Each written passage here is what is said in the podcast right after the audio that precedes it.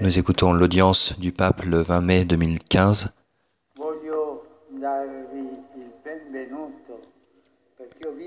Je veux vous donner la bienvenue car j'ai vu parmi vous beaucoup de familles. Bonjour à toutes les familles.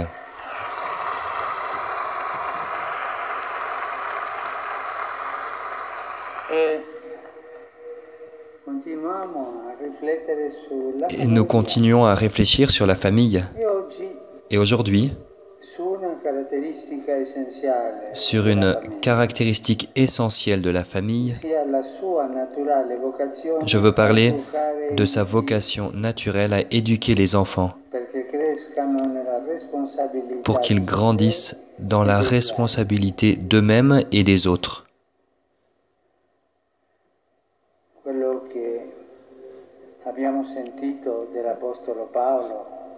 Ce que nous avons entendu dire par l'apôtre Paul au début de cette audience est tellement vrai et tellement beau.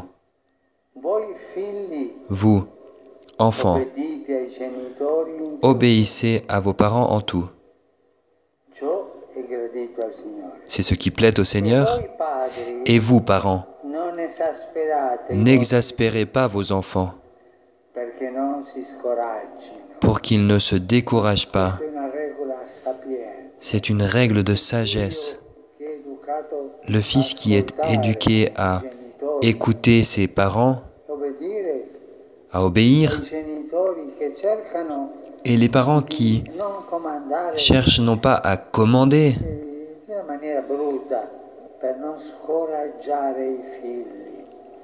trop brutalement pour ne pas décourager leurs enfants. Les enfants doivent pouvoir grandir sans se décourager, pas à pas. Autrement, dans une famille, les parents, vous dites à, vos enfants, montons ces escaliers petit à petit, pas à pas. S'ils les font monter comme ça, tout va bien se passer. Mais si vous dites, monte d'un coup, mais j'y arrive pas, non, vas-y, eh bien, vous allez exaspérer vos enfants. Demandez à des enfants des choses qu'ils ne sont pas capables de faire. C'est pour cela ce rapport entre enfants et parents est d'une grande sagesse, un grand équilibre. Enfants, obéissez à vos parents, ceci plaît à Dieu. Et vous, parents, n'exaspérez pas vos enfants en leur demandant des choses qu'ils ne peuvent pas faire. Vous avez compris?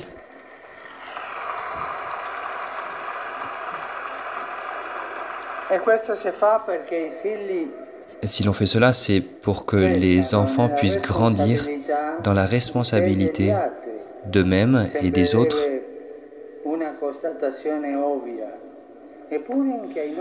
Cela pourrait sembler évident, mais aujourd'hui les difficultés ne manquent pas. Il est difficile pour les parents d'éduquer quand ils ne voient leurs enfants que le soir, quand ils rentrent à la maison.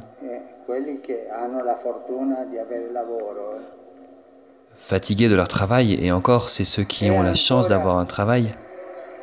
Il est encore plus difficile pour les parents séparés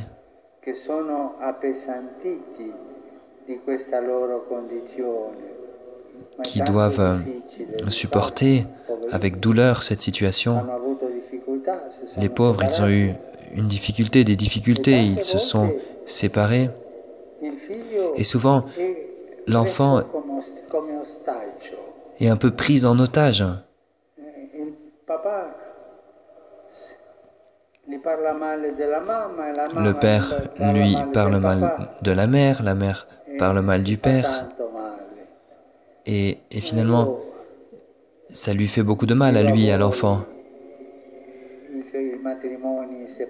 Je vous demande à vous, vous qui êtes séparés, s'il vous plaît, ne prenez jamais votre enfant en otage, comme un otage.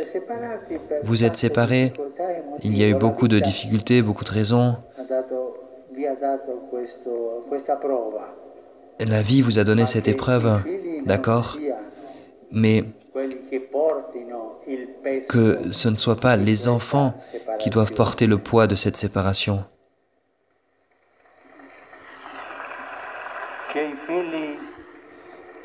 Que les enfants ne soient pas utilisés comme un otage contre l'autre conjoint. Que les enfants puissent grandir en sachant que, en entendant que la maman parle bien du papa, que le papa parle bien de la maman, parlant bien d'elle. Dans les couples séparés, c'est très important, c'est très difficile, mais vous pouvez le faire.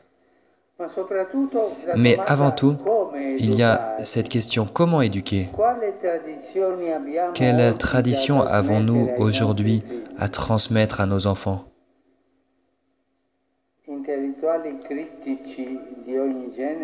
Des intellectuels critiques de, en tout genre?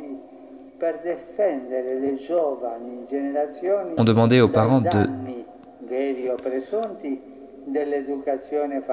ont séparé les parents pour protéger, entre guillemets, les enfants des dommages de l'éducation en famille. La famille a été accusée d'autoritarisme, de favoritisme, de conformisme, de répression affective qui engendre des conflits. Mais de fait, s'est ouverte une fracture entre la famille et la société. Une fracture entre la famille et l'école. Le pacte d'éducation aujourd'hui a été brisé. Ainsi, l'alliance d'éducation de la société avec la famille est entrée en crise car la confiance réciproque a été brisée. Il y a beaucoup de symptômes d'ailleurs. Par exemple, à l'école,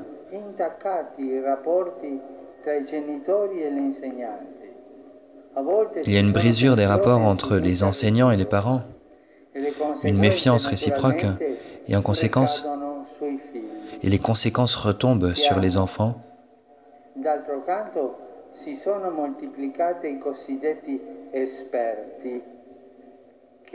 Par ailleurs, on a vu de plus en plus apparaître un, rôle, le rôle des experts, entre guillemets, qui remplaceraient les parents pour leur vie affective, la personnalité, le développement, les droits, les devoirs.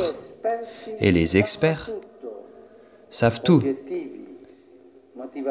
Ils ont les objectifs, les motivations, les techniques.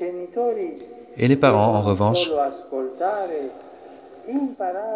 ne doivent faire qu'écouter, qu'apprendre et s'adapter.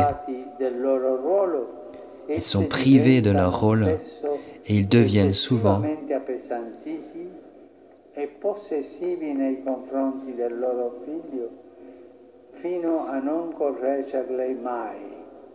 deviennent souvent possessifs vis-à-vis de leurs enfants et ils n'osent même pas les corriger. Ils confient les enfants aux experts,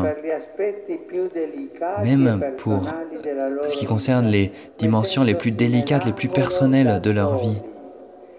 Et donc, ils les laissent tout seuls. Et ainsi, les enfants courent, les parents courent le risque aujourd'hui de s'exclure de la vie de leurs enfants. Et ceci, c'est très grave. Les parents sont exclus de la vie de leurs enfants. Aujourd'hui,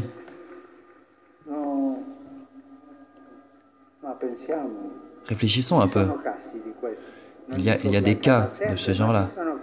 Je ne dis pas qu'il y en a tous les jours, mais ça arrive. Une maîtresse à la maison corrige l'enfant, lui fait écrire une rédaction. Ah non, écrit, pardon, aux parents. Je me souviens d'une anecdote personnelle.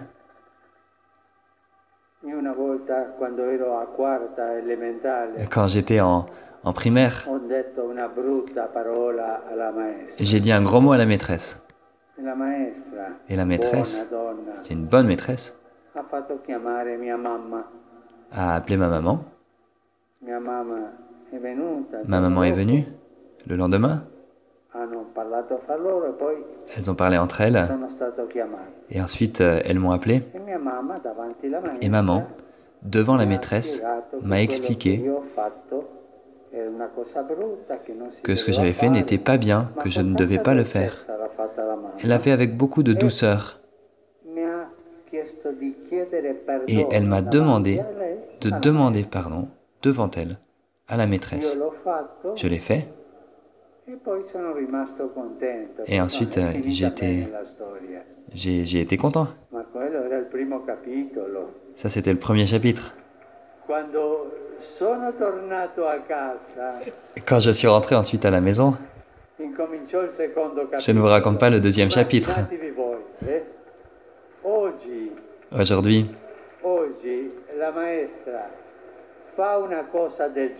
si la maîtresse faisait cela,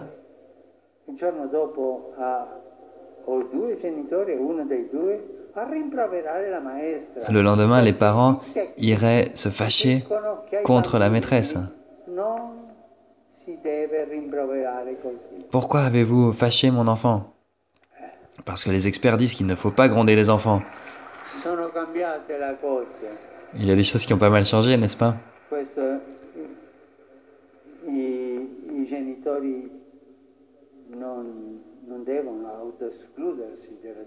Les parents ne doivent pas s'exclure eux-mêmes de l'éducation de leurs enfants, bien au contraire.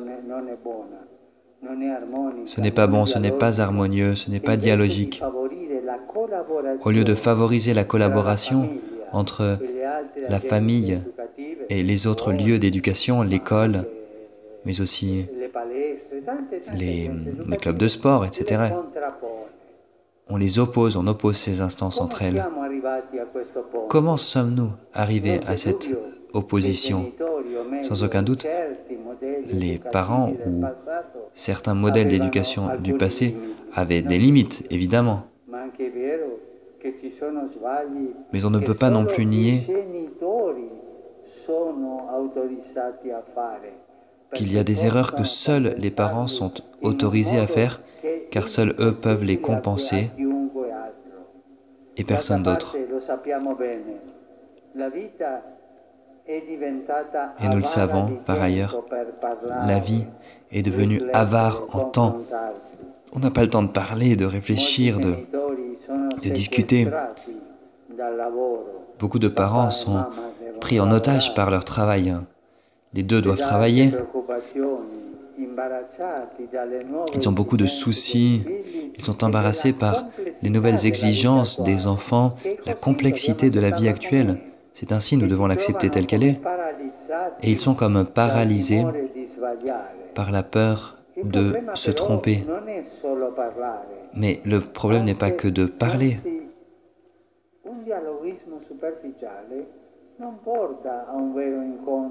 Le dialogue seul ne porte pas forcément à une rencontre du cœur et de l'esprit. Demandons-nous plutôt, essayons de comprendre où les enfants se trouvent dans leur chemin, où est leur âme en ce moment? Le savons-nous? Et mais surtout, voulons-nous le savoir? Sommes-nous convaincus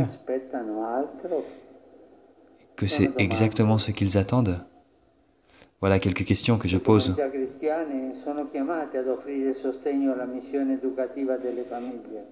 Les chrétiens sont appelés, les écoles chrétiennes sont appelées à offrir leur euh, soutien aux familles on le fait surtout avec la parole de Dieu et Saint Paul parle de la réciprocité entre les parents et les enfants. Enfants, obéissez à vos parents en tout, c'est ce qui plaît au Seigneur. Vous, parents, n'exaspérez pas vos enfants pour qu'ils ne se découragent pas. Il y a à la base de tout l'amour, l'amour que Dieu nous donne qui ne manque pas de respect, qui ne recherche pas son propre intérêt, qui ne tient pas compte du mal reçu, qui croit tout, qui espère tout, qui supporte tout. Même dans les meilleures familles, il faut se supporter. Et cela demande beaucoup de patience. Beaucoup de patience, n'est-ce pas, pour se supporter. C'est la vie. La vie, on n'amène pas dans un laboratoire, on l'amène dans la réalité. Jésus lui-même est passé par l'éducation en famille. Et même dans ce cas, la grâce de l'amour du Christ porte à son accomplissement ce qui est écrit dans la nature humaine. Combien d'exemples merveilleux avons-nous de parents chrétiens pleins de sagesse humaine. Ils nous montrent que la bonne éducation familiale est la colonne vertébrale de l'humanisme. Son rayonnement social est la ressource qui permet de compenser les lacunes, les blessures, les vides de paternité et de maternité dont font l'expérience les enfants les moins chanceux. Ce rayonnement peut faire de grands miracles et dans l'Église, ces miracles, on les voit tous les jours. Je prie pour que le Seigneur donne aux familles chrétiennes la foi, la liberté, le courage nécessaire pour leur mission. Si l'éducation en famille retrouve la fierté de son protagonisme, beaucoup de choses changeront. Elles s'amélioreront pour les parents incertains et pour les enfants peut-être déçus. Et maintenant, je demande aux papas et aux mamans de retourner de leur exil. Peut-être se sont-ils exilés eux-mêmes de l'éducation de leurs enfants, qu'ils reviennent de leur exil et qu'ils assument à nouveau pleinement leur rôle d'éducation. Espérons que le Seigneur va nous donner cette grâce de ne pas s'exiler soi-même dans l'éducation des enfants. Et ceci n'est possible qu'avec l'amour, avec la tendresse et avec la patience. Merci beaucoup.